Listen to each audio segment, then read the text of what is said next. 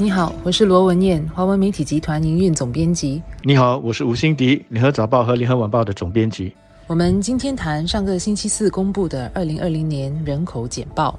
这个报告的主要新闻点呢，是新加坡的总人口在十年来首次出现下跌。截至今年六月的总人口约五百六十九万人，比去年微跌了百分之零点三。这主要是因为非居民人口减少了四万人，或百分之二左右，从去年六月的一百六十八万人减少到今年的一百六十四万人，就是占了我国人口的将近三成。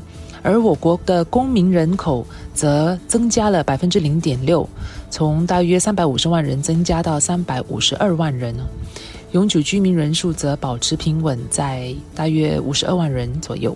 此外，过去五年的新加坡总人口增长速度比上个五年有显著放缓的趋势。过去五年的年均复合增长率，也就是每一年的增长率是百分之零点五，而上一个五年呢是每年增加百分之一点七。文念所说的非居民人口当中呢，有不少是客工以及就业准证和 S Pass 的持有者。那么另外呢，就是他们的家属。如果我们再细分的话，我们就可以看到就业准证持有者的人数呢，从二零一九年底的十九万三千七百人，减少到大概十八万九千七百人，也就是将近四千人。那么同一时期呢，S Pass 持有者也从大概二十万人减少到十八万八千八百人，也就是将近一万一千两百人。那么减少的原因，显然的就是因为关闭疫情的关系，经济不好，就业机会减少，公司裁员。这些外来的劳动力首先就受到了影响。那么刚公布的人口简报，它是截至六月底的。疫情对就业市场的这个影响和打击，在六月过后其实更加的显著。所以我不会惊讶，如果我们现在再去统计我们的总人口人数，应该还会再减少一些。新加坡的总人口和外籍人口数目是过去十多年来国人关注和热烈议论的课题之一，也是过去几届大选的热门话题。新加坡靠外籍员工来推动经济引擎，从十多年前开始引入外来人才和外籍劳工，除了造成社会文化上的矛盾之外，更让国人担心自己的饭碗被外籍员工抢走。政府也因而采取了一些措施来控制外籍人口的增加和避免新加坡员工被外来竞争边缘化。采取的措施包括控制永久居民的人数。调高聘用外籍工作准证者的人数，以及对他们的资历和薪水的要求，显著的提高了本地企业聘用外籍员工的门槛。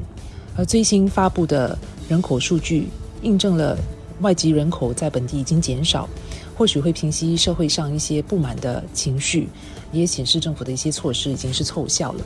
其实，如果我们比较理智的来看，外来劳动力除了能在经济增长的时候辅助我们的人力资源，在经济不好的时候，他们则提供了一个缓冲，新加坡公民所受到的冲击就不会那么大。所以在强调新加坡人为核心的同时，我们也切忌产生一种排外的情绪。特别呢是，如果某一些新加坡人的这种情绪被外国媒体不断的报道之后，外国的投资者会对新加坡的印象产生巨大的变化。在过去呢，外资。愿意来新加坡的一个原因，就是因为我们是一个开放的外向的社会。但如果他们现在觉得我们已经变成了一个封闭的内视的社会，这肯定会影响他们的投资决策。但这是否会形成一个新的趋势，或者是关闭疫情冲击而产生的一个异常现象？这期间，因为关闭疫情和经济不景气，导致非居民人口下滑，可说是意料中的事情。因为一些行业受到冲击而裁员，外籍人员首当其冲。一旦经济复苏和回弹，相信外籍人口的人数会再回升。如果是在现有的经济结构下，非居民人口持续下跌的趋势延续下去的话，会是令人担忧的。我国人口老化的趋势保持不变。所以，除非新加坡的人口生育率下来会提高，否则新加坡总人口在外籍人口持平或持续萎缩的情况下会继续减少。而新加坡总人口减少对我国的经济和社会发展是不利的。当然，除非新加坡的经济模式到那个时候已经是转型到呃一个新的状态，就是呃生产力更高，需要的劳工队伍或人口比现在更少，也能够维持经济增长。有一句话说。小心你所许的愿，因为它可能会成真。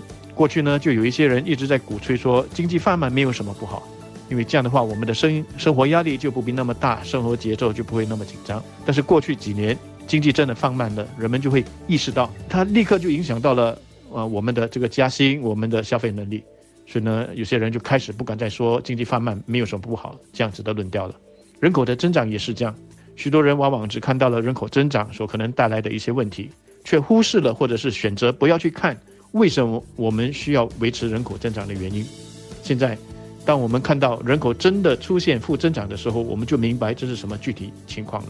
那些故意炒作人口课题的人是不会告诉你，当你人口减少的时候，往往就是你的经济出现问题、出现衰退的时候。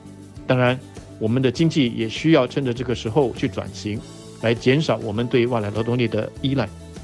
我想，随着人口智能还有机械人的这些科技，他们的日新月异。要减少对外来的劳动力的依赖是可能实现的。我举一个简单的例子吧。随着无人驾驶的这种科技的成熟，我不会意外，五年之后我们的公路上就真的可能出现了啊无人驾驶的巴士。那么到时我们对于外来司机的这个依赖就可以减少了。那这只是一个例子。我想在各行各业也都能够多依赖科技来减少我们对外来劳动力的依赖。